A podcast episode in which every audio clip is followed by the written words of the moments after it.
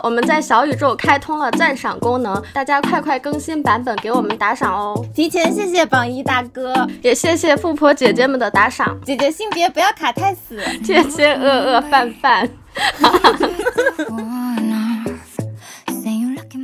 我是在宿舍里囤了八个空酒瓶的阿华。我是不爱喝奶茶、不爱喝咖啡、不爱喝酒的洛仔。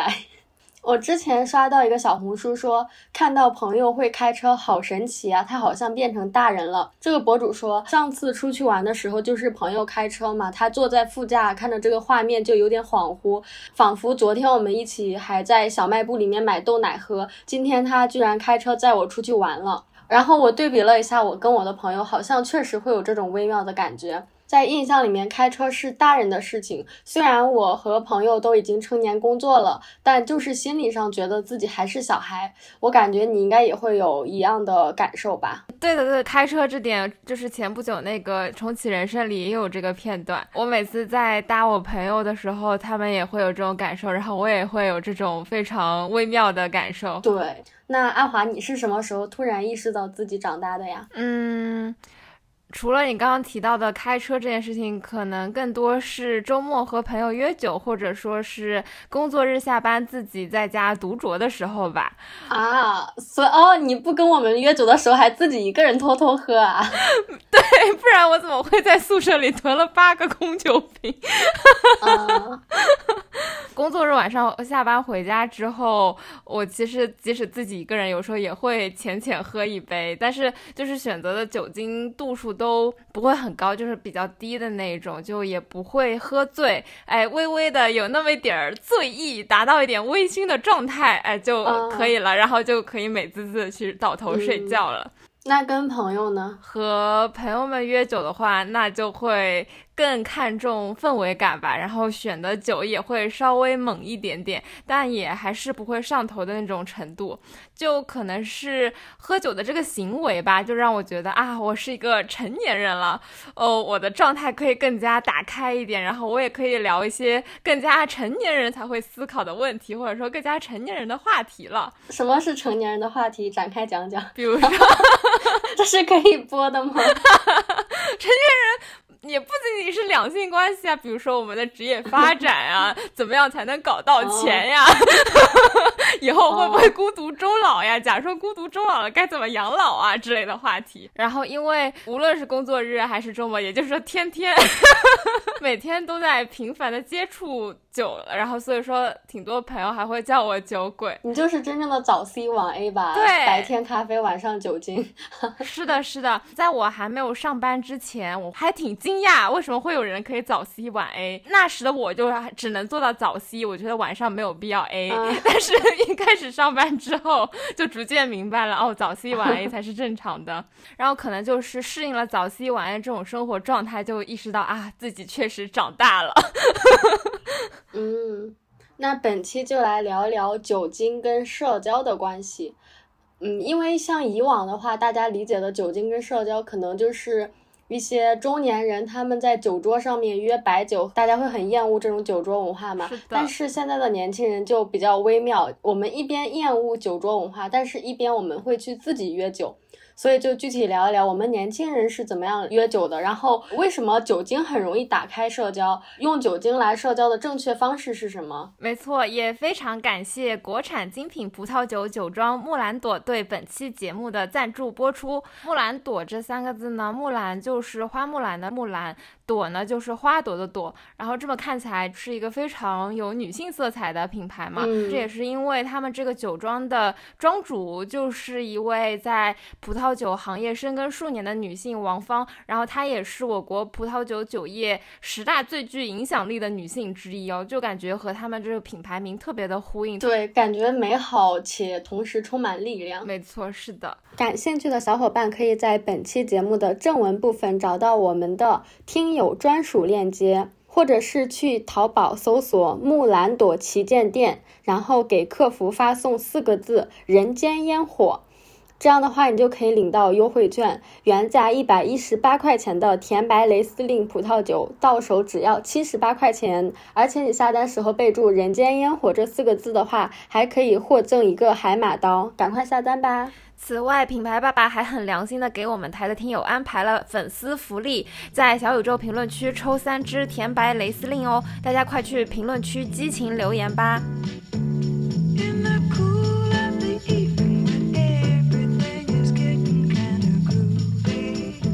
之前也提到酒精和社交关系，那为什么要用酒精来社交呢？像我们现在很流行的咖啡呀、奶茶，为什么不能用咖啡、奶茶来社交呢？我先浅浅的说一下我自己的个人观点啊，我觉得奶茶跟咖啡是可以社交的，我不否认，但是他们的社交跟酒精的社交还是有区别的。那咖啡社交、奶茶社交和酒精社交有什么区别呢？奶茶跟咖啡店里面的社交，觉得大家好像还挺端着的。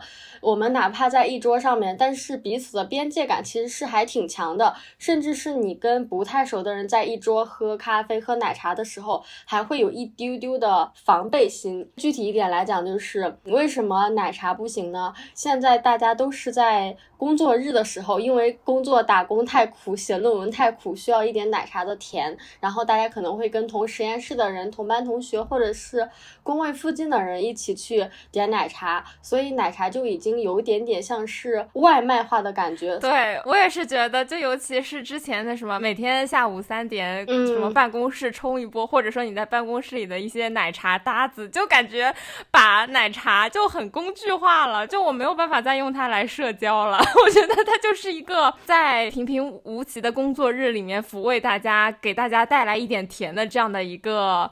不同于水的一个产品，就是我觉得它已经失去社交性了。嗯，是的。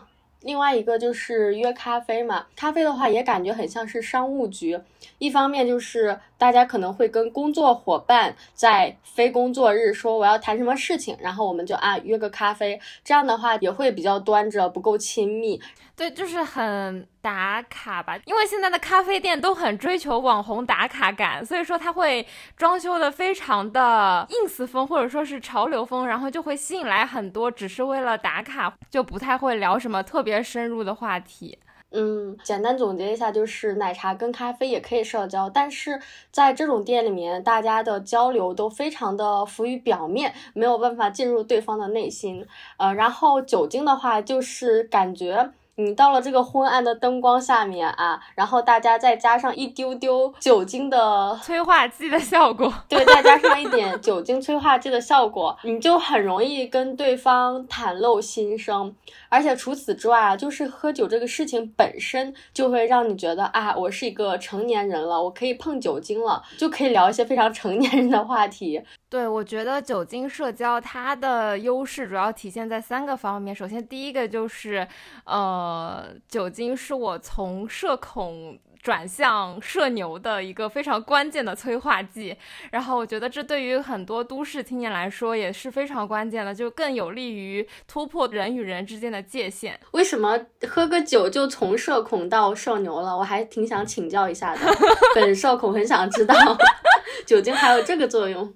对啊，就是呃，我觉得有些话可能，尤其对于刚认识的人来说，光天化日 也不是光天化日，就是大白天，然后你假如说没有这个呃喝酒的氛围，或者说是酒精的这个呃助力之下的话，其实你很难去。呃，快速的去突破你们聊的话题，可能还拘泥于表面，然后呃，就是进行一些个尬聊之后，你才能慢慢的把两个人的关系拉近，然后再去聊一些深入的话题嘛。但是当你晚上然后一起去约个酒的时候，其实很多话聊起来就会变得很方便。然后我觉得在我自己身上就有这样的例子，比如说，嗯，之前有刚认识的一个朋友，然后我感觉两个人都是属于比较被动、比较慢热那种类型。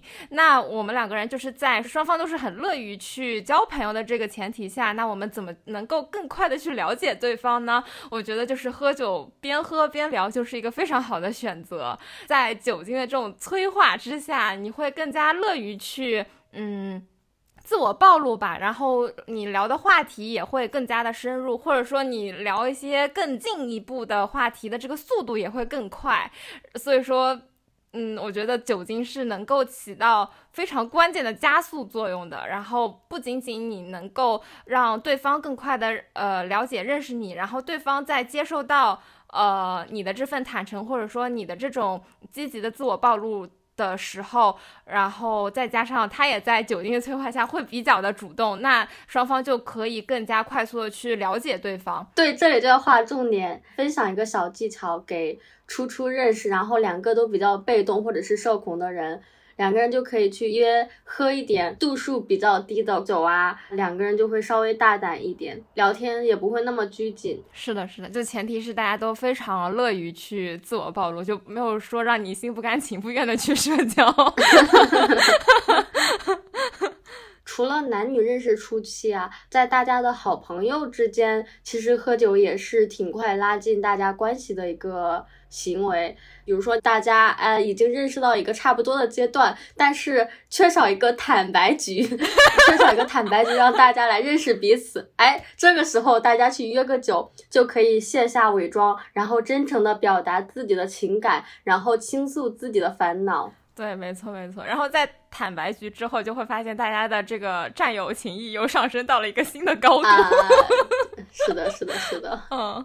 不知道大家有没有听过我们台之前有一期，就是我对我分手这件事情的一个整一个大复盘。然后那个复盘呢，当时其实就是我拉着洛仔，我们俩在线下的酒吧，在酒吧里面现录的。然后那期节目其实录音质量也不咋地，然后 因为我们设备有限，其实环境也很嘈杂。但是就是在呃酒精的这个催化下，我就觉得。我能够把我堆积在内心已久的一些对于这段感情的不满，或者说不舍，或者各种特别复杂的感情，就可以一下子痛快的吐露出来，然后洛仔也能够更加。清晰或者更加完整的了解到我整段事情，然后来更好的疏解我内心的这种分手后的难受的感觉。其实，在分手之后是会有很强的倾诉欲，但是可能日常的一些社交情况你没有办法提供给大家这种倾诉的场合或者倾诉的机会。但是在那样的氛围之下，喝了酒之后，我就觉得有些话不得不说，或者说你说出来之后，整个人就会畅快，你就会卸下这些负担，你就会觉得啊，我真。的可以和他说再见了，或者说这件事情就是告一段落了，然后也是给彼此一个交代。那对于嗯你和你的朋友来说，比如说对于当时的我和洛仔来说，可能就是一个我们两个更加了解对方的一个契机。跟洛仔也聊了很多我个人的什么爱情观、婚姻观，或者说是之前非常呃偏隐私的一些和男朋友之间的那种小的想法或者小的情绪。那其实对于我和洛仔来说，我们两个的情谊也是就是 又上升了一个台阶。啊，对对对，你跟我的感受一样哎。首先就是你们俩恋情这一块。我之前的了解也比较的浮于表面吧，可以说是，就是一些关键性的进展我知道。哦，你说啊，他跟你表白了，你们在一起了，然后就啊祝福祝福，然后后面你们有有矛盾啊，然后发现这个人不太行，然后我就在手机另一端跟你一起骂说啊渣男，离开就离开吧。其实当时的了解并不是很多，只能说哎朋友怎么样，我就只站在朋友这边。对，但是那天可能在喝酒的这个。状态之下吧，你讲述了很多很多细节和一些你内心深处的想法，然后我可能也是因为在酒精的影响之下。我的情绪也会更加敏感，所以说也更能感知到你的一些想法啊！对对对对，是的，对对对，从你们俩的恋情这里，我真的补充到了很多以前不知道的细节和你的爱情观，还有就是你刚刚说的，就是听完你的讲完这些之后，我就也不由自主的分享了一些我的各种。什么恋爱观啊、爱情观之类的，之前我们都不会聊这么深刻，我也会觉得啊，我们的友谊得到了升华，一个阶段性的进展。对对对，就是因为。白天你真的没有一个契机去讲那些过于 emo 或者过于情绪化的东西，再然后再加上现在其实大家大多数和朋友都是线上群里聊天嘛，你可能没有办法那么敏感的捕捉到对方的一些情绪，但是在线下大家坐在一起，而且在喝酒的时候大家都不会去看手机，都都直接把手机扣上，大家就是一个喝喝酒聊天的这样的一个场合啊，是的，你想在现在能够有一个。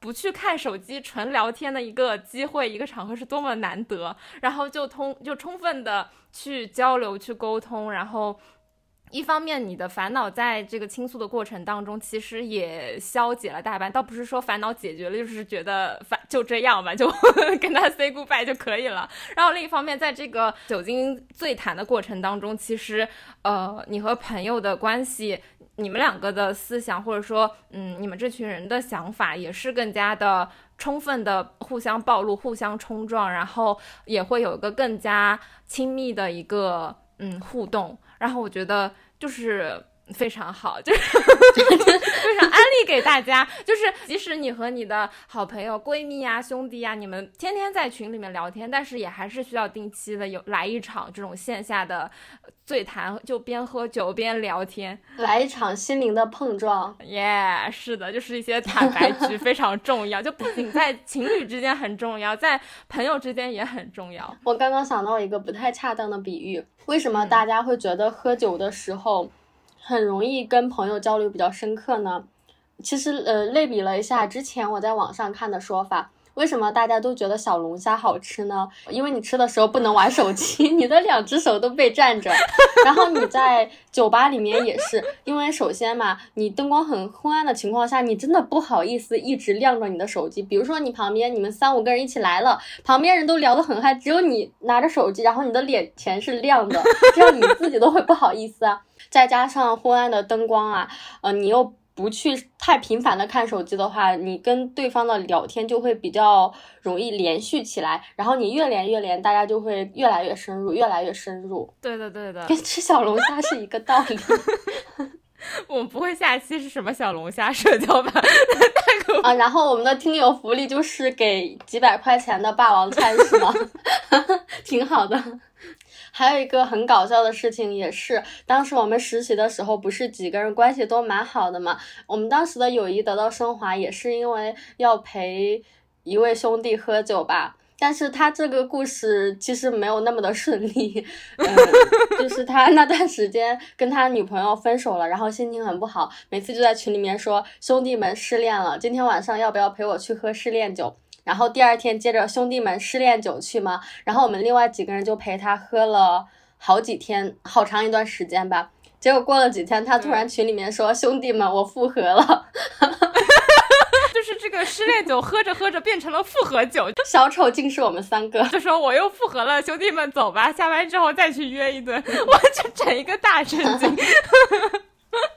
第一次知道分手酒还能喝复合的，对，所以当时我们的友谊，我个人感觉啊，也是那段时间约酒之后得到了一个小小的升华吧。然后大家的联系也会密切一点，因为以往会下班之后偶尔在微信里面聊一聊，也都是线上嘛，浮于表面，发发表情包，发发段子。嗯。但是那段时间比较频繁的线下约酒，大家线下沟通之后，我确实对彼此的认识更多，然后联系更密切。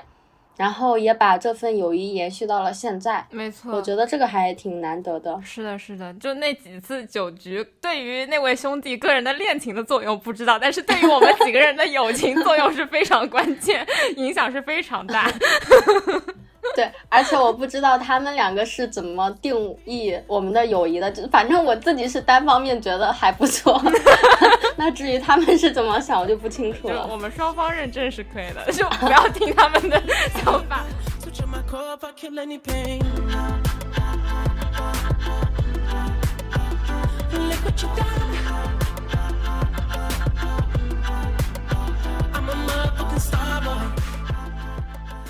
你刚前面不是说你自己一个人还会喝酒吗？自己一个人在家里面囤了。没错，我感觉这期我们头图可以就拍我这八个公屏。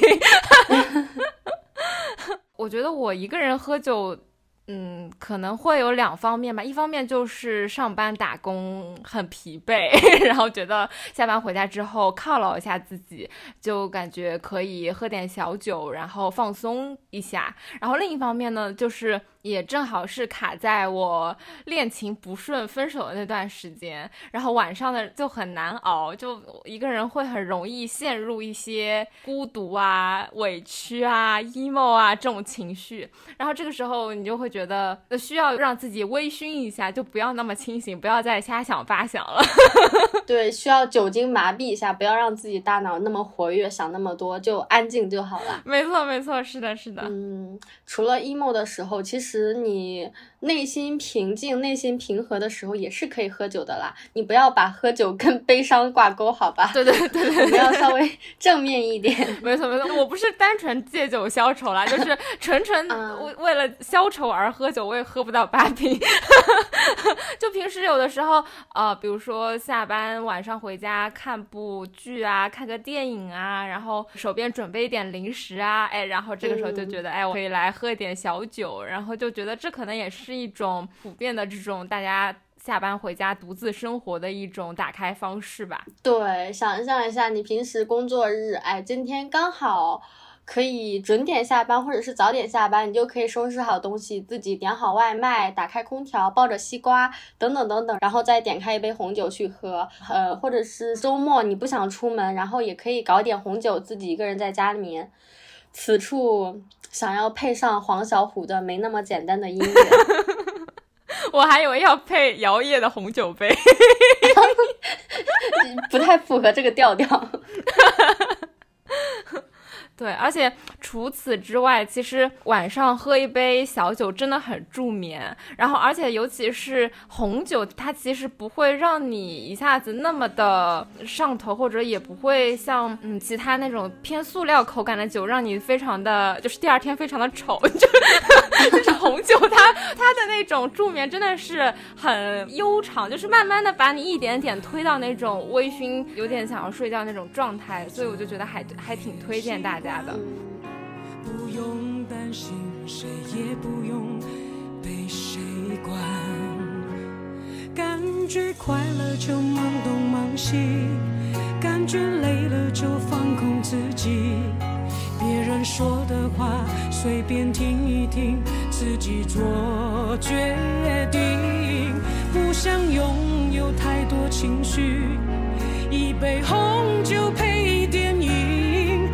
周末晚上关上了手机，舒服窝在沙发里，相爱没有那么容易。因为前面也说酒精可以帮助社交嘛，但其实，在大家刻板印象里面，这个词语还挺负面的。比如说白酒啊，大家想到都是一些酒桌文化，然后想起来烧酒的话，也是韩国一些对青年人比较压榨的酒精文化嘛。那你为什么还会觉得酒精可以帮助社交呢？并不是所有的酒精社交它都是高质量的社交。就比如说你刚刚提到的，在韩国青年当中，啤酒、烧酒啊，其实真的是一种非常严重，已经比我们现在的这种呃下班喝一杯，呃周末喝一杯更加严重的一种酒文化了。熟悉韩国影视剧的朋友肯定会了解，就是我觉得韩国人的血液里除了流着冰美。式应该就是烧酒啤酒了，但是他们应该就是 早 C 晚 A 的鼻祖 啊啊！我之前有看过一个类似的段子，说韩国的青年就是半夜一两点了还不睡觉，在那里喝烧酒，然后第二天一大早就端着冰美式准点去上学上班。然后就问啊，这个民族是不睡觉的吗？他们是不是已经进化到不需要睡眠了？对 我真的觉得他们可能真的不需要睡眠，就他们晚上这种聚餐酒局就是。随随便便就两三场酒局打底哦，就是第一桌结束了哦，然后我们去第二桌，第二第二场结束了哦，然后我们再去 KTV，再呃喝喝酒、唱唱歌，再搞个第三场，就夜生活都可以直接约等于酒生活这种感觉，然后也发展出了很多他们的酒桌游戏啊、酒桌社交、酒桌文化就特别特别多，以至于现在其实大家可以看到一些韩剧啊、呃韩综啊，都是围绕酒展开的，比如说韩剧。也有我们之前有安利过的《酒鬼都市女人们》，她就是赤裸裸的直接把酒鬼写在题目里，然后还有那种就是边喝酒边闲聊的综艺，比如说罗 PD 他们做的什么肩膀脱臼，然后还有李永芝他做的油管节目，虽然没准备什么菜，大家都很喜欢，但是其实都对酒呃非常包容，就直接。摆在台面上就说咱就是一个喝酒节目的这种程度了，所以大家也可以看出酒在他们的这个文化当中就是社交属性拉满，就是边喝酒你不唠唠嗑，你不聊聊天，你不请几个朋友来侃侃大山是不太可能的。但是同时，他们这个酒文化也非常有毒嘛，他们毒的那一面就体现在它的负面影响非常的严重，就是也是通过它的一些影视剧啊，然后也包括我的身边一些去过韩国留学的朋友也是说，就是比如说你在韩国留学，然后你在韩国工作，你不会喝酒的话，其实真的很难融入到集体当中，就从大学校园到职场都是这样，然后你就会非常赤裸裸的被边缘化、被排挤，就更严重的话，更加极端，可能就会有一些校园霸凌、职场霸凌这样的现象出现。所以说，其实，嗯，这种危害程度，它的阴暗面就是还挺吓人的。说到韩国这个负面的烧酒文化啊，那就不得不提提我们大中国的 白酒文化，这都要比吗？比烂。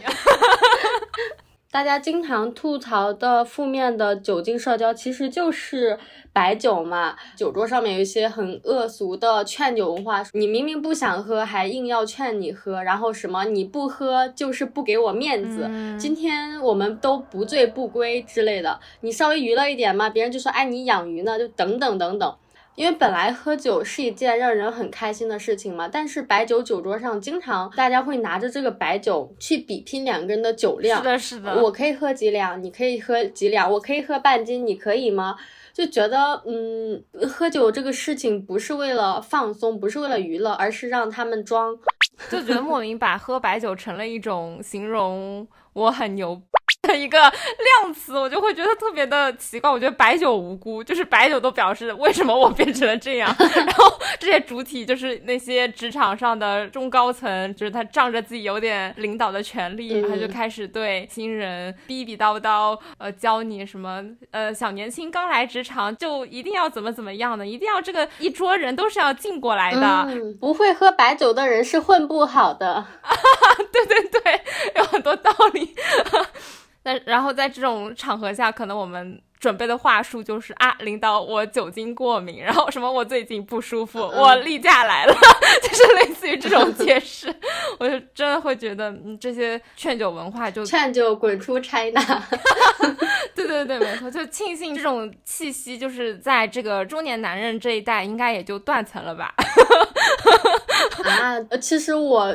看来还没有断层，因为现在很多年轻人，他进入职场之后，他没有办法，他为了融入环境，真的会刻意让自己喝白酒啊。还有一些年轻的男生啊，他为了让自己表现出一副大人模样，会故意多喝一点白酒，然后觉得自己这样可能比较成熟，比较有男人味儿吗？反正我不是很懂。但是哦，我们要抵制这种文化，好不好？听这个节目的朋友们，对我觉得就让这种文化在中年男人身上就停止好吗？就是现在已经这么大张旗鼓的跟大家宣扬抵制酒桌文化了，为什么年轻人还要刻意的去迎合呢？就是咱要整顿职场，好不好？不要被职场整顿了，要整顿职场，整顿酒桌。而且你喝那么多酒，受伤的是你自己。你哎，你说起来这个，我就不得不说一下啤酒啊。你刚刚说喝那么多久，最后受伤的还是自己嘛？嗯。然后我想到啤酒也是有这样的一个弊端，大家应该知道有一个词语叫做啤酒肚。嗯，是的，是的。你知道为什么有这个词语吗？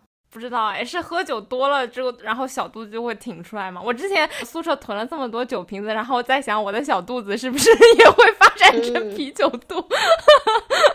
对，是这样的，是你喝啤酒、白酒太多的话，会让你比较容易胖。再往里面深究的话，是因为啤酒它的原材料是小麦，小麦它有个名字叫碳水，知道吗，朋友们？所以你如果喝啤酒太多的话，就非常容易胖啊！所以我自己觉得，哦啤酒肚这个说法可能就是这样来的。你想啊，你一瓶一瓶的往肚子里面灌小麦做的东西，那不胖你胖谁啊？所以说喝啤酒其实也隐形的相当于在摄入碳水，是吗？啊，我是的，是的，而且它也不好喝呀。你让我为甜甜的果酒发胖，我认了，好吧？但是啤酒这么难喝，我为什么要为它发胖？稍微歪一个楼啊，就是我一个朋友，他在啤酒行业工作，最近啊业务非常之低迷，每次都在倾诉他的烦恼，说现在的年轻人都不喝啤酒了，巴拉巴拉。哎，我想想，我什么时候喝啤酒比较多？好像就是大学的时候，就是嗯刚成年的时候。哎，我发现了，就是人会有几个坎儿，一个就是你刚满十八岁的时候，你觉得。我要证明我长大了，我成年了，然后就说我要喝酒，但是呢又不懂什么酒是好的，然后就非常莽撞，非常。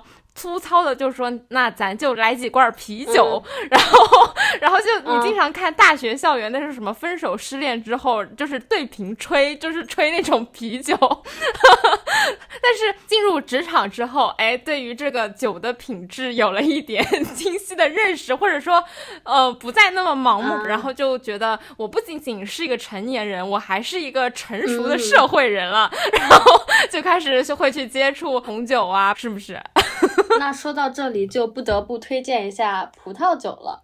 前面的几种酒嘛，从我个人来讲，它不太符合我的口味，确实不好喝。对，除此之外，就是它的原料，啤酒的原料是小麦，我已经强调过了，它非常非常容易发胖。所以我个人呢，假如说要喝酒，想要微醺的话，我应该会选择去喝葡萄酒吧，因为它比前面的几种口感都要好一点。而且据江湖传言说，葡萄酒喝了好像会美容吧，也经常听到女明星说晚上睡觉之前喝一点点红酒可以抗衰老啊之类的。对对对，就好像尤其对女性来说，你每天喝一点确实是对身体好的。嗯，洛丹，你之前说你觉得啤酒不好喝嘛，然后我就会发现不少朋友都会说，就是不懂为什么大家都这么喜欢去酒吧约酒的一个点，就是现在。酒吧里的酒确实，你要找到好喝的很难。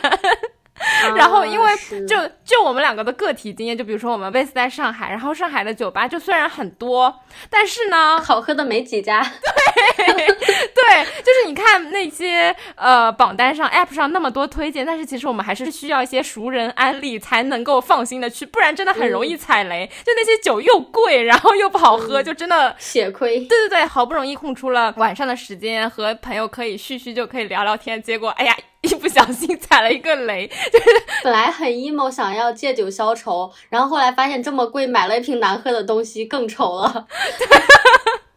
是的，所以我就觉得，嗯，酒回归本质，咱还是要追求一个好喝。嗯嗯，那如果去店里面经常踩雷的话，是不是可以自己买点小酒喝喝呢？没错。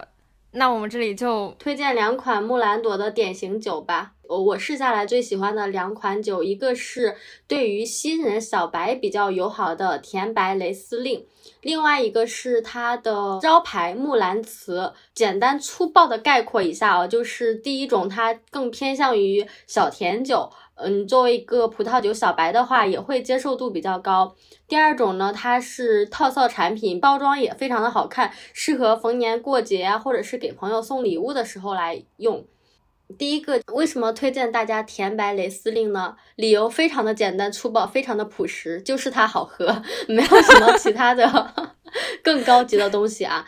嗯，因为我本来喝红酒不是特别多，但是我有一说一，收到他们的产品的时候，喝到口确实还挺惊喜的。而且这款甜白雷司令还特别适合葡萄酒新手入门吧，就是喝起来没有什么负担。其实我们之前普遍来说想到。葡萄酒，白葡萄酒，大家都会想到一些国外的进口的白葡萄酒。那为什么我们这次要给大家安利一个我们的国产品牌，安利这款国产雷司令呢？就是一方面，因为这个品种在我国其实是相对稀有的，因为他们的酒庄是在宁夏嘛，就是在当地的这种比较干燥的环境当中种植白葡萄酒这样的品种，其实还挺困难。种植雷司令它的难度系数也比较高，所以说其实是属于那种精耕细作的产品。然后它既小众，又可以让你充分的感受到这种堪比国外，甚至超过国外产品的这种口感，所以说还挺安利大家可以看看我们的国产蕾丝令。嗯。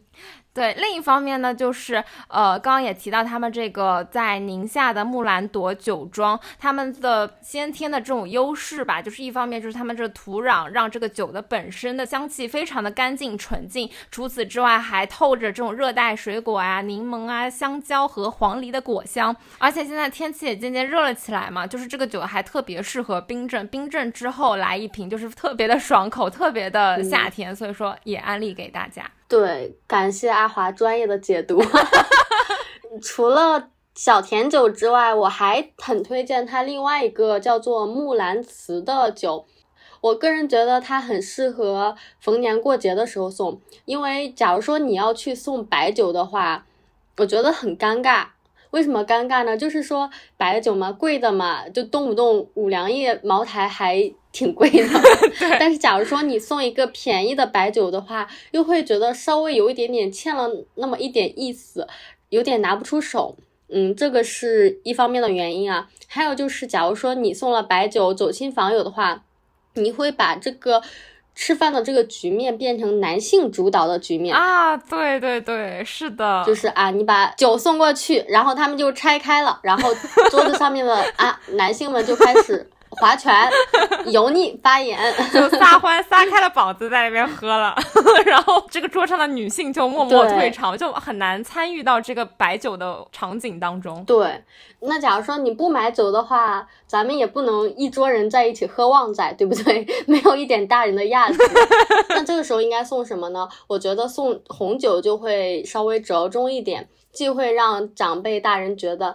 啊，孩子长大了，同时桌上的每个人都能喝一点，不管你是男女还是大人小孩，大家每个人都能喝一点，我觉得还蛮好的。是的，每个人都可以参与到这个聚餐的环境当中，然后又很实惠，就是并没有大家想象的那么的高价昂贵。对对对。我必须要强调一下，它的包装真的非常非常好看。首先，木兰朵这个名字，大家听起来就非常充满了女性力量吧？嗯，又很国潮，又很女性。它的庄主也是一个在红酒行业比较有影响力的女性嘛。而且它木兰辞有三个系列，一个叫出征，一个叫披甲，一个叫红装。他们三个上面有不同的画面啊，一个是看起来就非常女性的一个角色，手里面拿了一个叫军令一样的东西吧，就是代表她要出征了。然后另外一个是披甲，她穿了一个盔甲，然后看起来就非常飒、非常英姿飒爽的一个女性。然后另外一个系列叫红妆，就是一个女性，她对着镜子在梳妆打扮，每一个包装真的都非常非常非常好看。嗯，因为我平时不是一个会为包装买单的人嘛，但是我看到木兰朵这个红酒包装的时候，我真的心动了。我会想，假如说我跟朋友一起出去吃饭的时候，我自己包里面揣一个这个，然后我放到桌上。我的小姐妹应该会觉得这个酒瓶也很好看吧？对对对，我就觉得他们这个这一系列的这个设计，从他们的命名呀，然后到他们包装都特别的走心，然后也特别有这种木兰朵它的这个品牌的气质在，就是既有国潮感，又有这种女性力量感。你最喜欢喝的是哪个酒啊？我觉得就是之前洛仔是非常针对性的推荐两款酒，一种就是比较新手友好一些，就是这个甜白蕾司令；另一款呢，就是可能比较适合逢年过节的一个送礼场景，或者说是呃比较有创意的一个系列的体现。木兰辞这个系列，那我这边呢就可能从葡萄酒本身它的一个品质质感上来说，来推荐一下他家的 M 三六五干红。好的。我来听点专业的内容，来听点专业的。咱也是一个三脚猫功夫，就是临时包装的，就是它呃，我在刚入口的时候，我觉得一开始它的口感是偏酸的，但是它的那个酸呢，并不是说一下子让你皱眉头那种酸，你会觉得很清爽的那种酸的口感。然后你在咽下去之后，它的这个酸味会减弱，然后你口腔当中会回甘，会有涌现出一些它那个葡萄酒的那。种甜味儿在，而且它本身的那个口感是非常丝滑的。喝葡萄酒的那个口感，真的和你喝啤酒的那个口感真真的不太一样。就大家可以去试一试。我收到他寄来的这个产品之后，我就天天晚上在家都来两杯，就不是虽然不是很大杯啊，但是我就每晚来两杯，就特别小资怡情，边喝边看剧，边喝再边把我们的稿子翻出来改一改。摇晃的红酒杯，嘴唇上染着鲜血，那不寻常的美。男生面的醉，水中心的跟随，充其量当个侍卫，脚下踩着玫瑰。我感觉在上海有个特别。嗯，奇特的一种酒精社交的方式，就是比较有代表性的一家店，就是叫公路商店。不知道我们有没有听有听说过？反正就是一个，呃，你刷小某书、刷点评，呃，会。出现了一个呃位居榜首，但是我一直一一直让我摸不着头脑的一种 酒精社交的方式，因为他他那家店其实就是在路边的一个小窗口，然后呃他们的店面里面就是摆满了各种酒，但是完全没有桌椅，就只有酒，然后大家就是。手上拿着一个酒瓶儿，或者说是端着一杯酒，就坐在马路牙子上，或者说站在路边，然后到深夜那边就人头攒动，大家都在那边社交，我就会觉得算是一种比较典型的魔都酒精社交的一种标签。虽然我 get 不到，但是我觉得是一种非常有魔都气息的这种标签，这种画像。对，在酒精的催化下，确实能发现很多。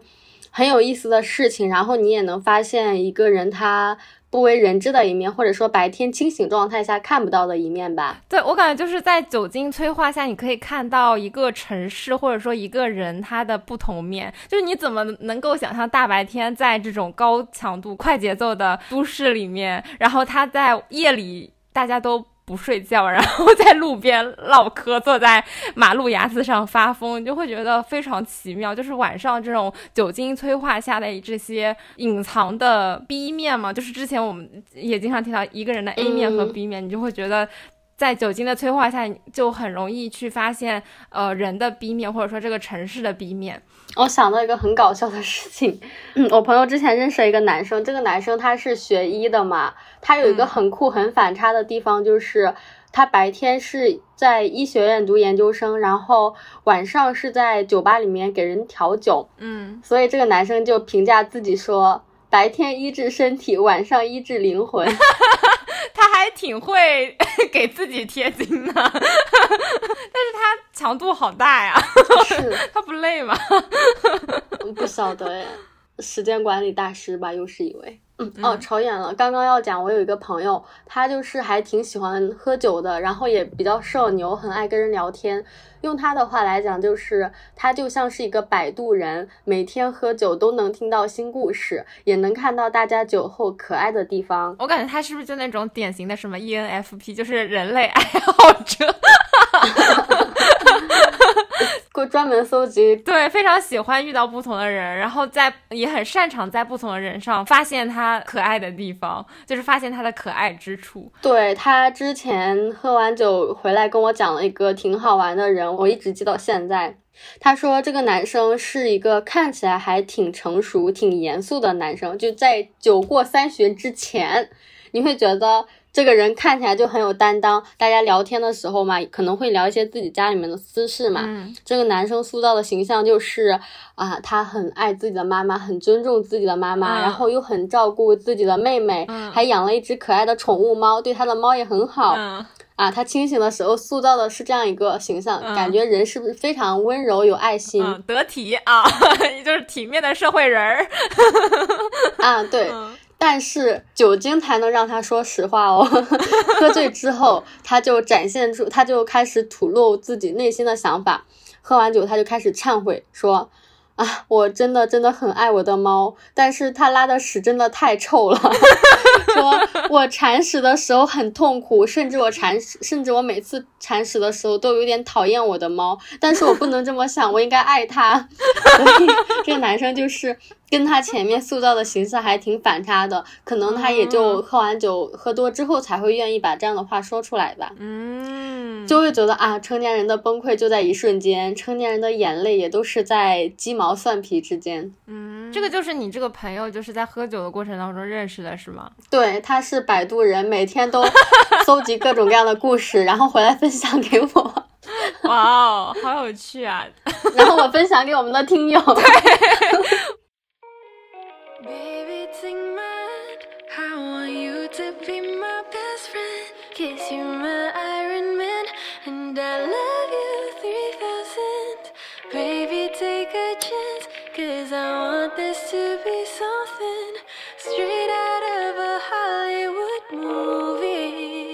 当然，这是比较可爱的一种酒精社交。然后，其实我们在酒吧里面也经常能看到一些。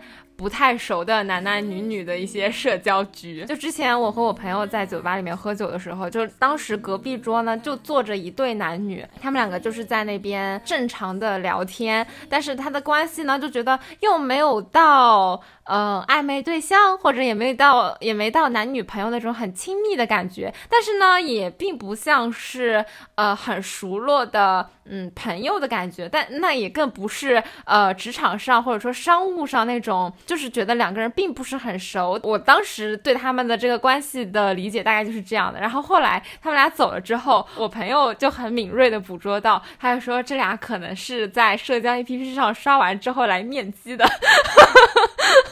他就是说两个人就一看就不是很熟，然后但是呢又在呃维持一些。成年男女社交的体面，然后可能聊完之后就会觉得，嗯，就是面基了之后觉得可能也并不是很心动，或并不是很合适，然后就这样悻悻而散。然后他还说那个男生是背对我们坐的嘛，然后他他他可能后来聊着聊着，他的手机屏幕就已经开始在刷那个社交软件了啊！我之前也看到过一个，你这么一讲是吧？呃，因为我当时还比较年轻哦，呃，我看到对面桌上面。有两男一女，然后其中一对男女是比较亲密的，然后我就默认应该是一对情侣跟他们的朋友一起来玩了，对吧？嗯嗯嗯，而且这两个人他们很亲密，就是过一会儿就会互相摸摸对方的脸，然后想要抱在一起。呃，凑近一点比较亲密嘛，我就默认他们是情侣了。然后后来我听我旁边的朋友才跟我讲说，其实不是，因为这个女生就是前脚可能跟这个男生比较亲密，然后后脚又拿起了他的手机，然后他的手机还是防窥膜，然后还会稍微往右边侧一点点，然后远离这个男生，避免让他看到。大家都是一个留一手，留一手。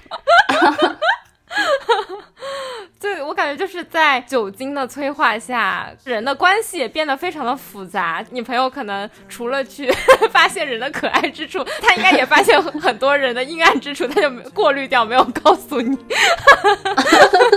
他守护我傻白甜的内心。是的，是的，这种脏东西就不要告诉洛仔。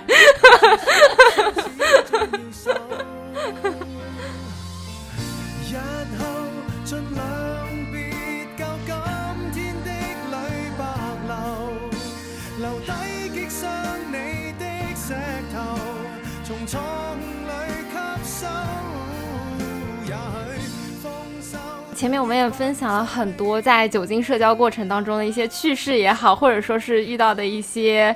很奇葩的事情也好，就可见其实酒精社交也算是有利有弊吧，并不是所有的酒精社交都是好的。那这里呢，就推荐大家去选择我们的品牌爸爸木兰朵的葡萄酒，因为不同于白酒和啤酒，它葡萄酒的发酵时间更长一些；不同于快消品，它更加耐得住时间，慢工出细活。还是要感谢本期节目的赞助。聊了这么多酒相关的话题嘛，感兴趣的小伙伴可以在本期节目的正文部分找到我们。们的听友福利，直接复制链接到淘宝就可以以优惠价来购买，或者是可以在淘宝搜索木兰朵旗舰店，给客服发送“人间烟火”，领取客服的专属优惠券。这样的话，原价一百一十八块钱的甜白雷司令葡萄酒到手只要七十八块钱，而且你下单的时候备注“人间烟火”四个字，可以获赠海马刀一个，赶快去下单吧。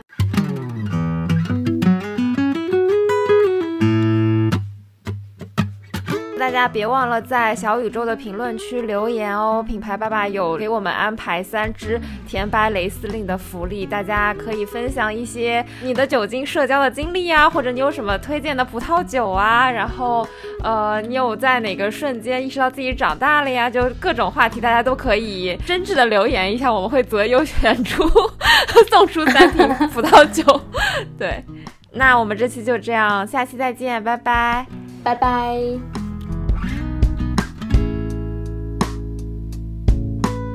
欢迎大家在各大平台订阅《人间烟火也可爱》，也可以添加微信“可爱 FM 幺幺幺七”加群一起聊天。有任何选题建议，发送至邮箱“人间烟火也可爱”的首字母小写幺幺幺七 at 幺二六点 com。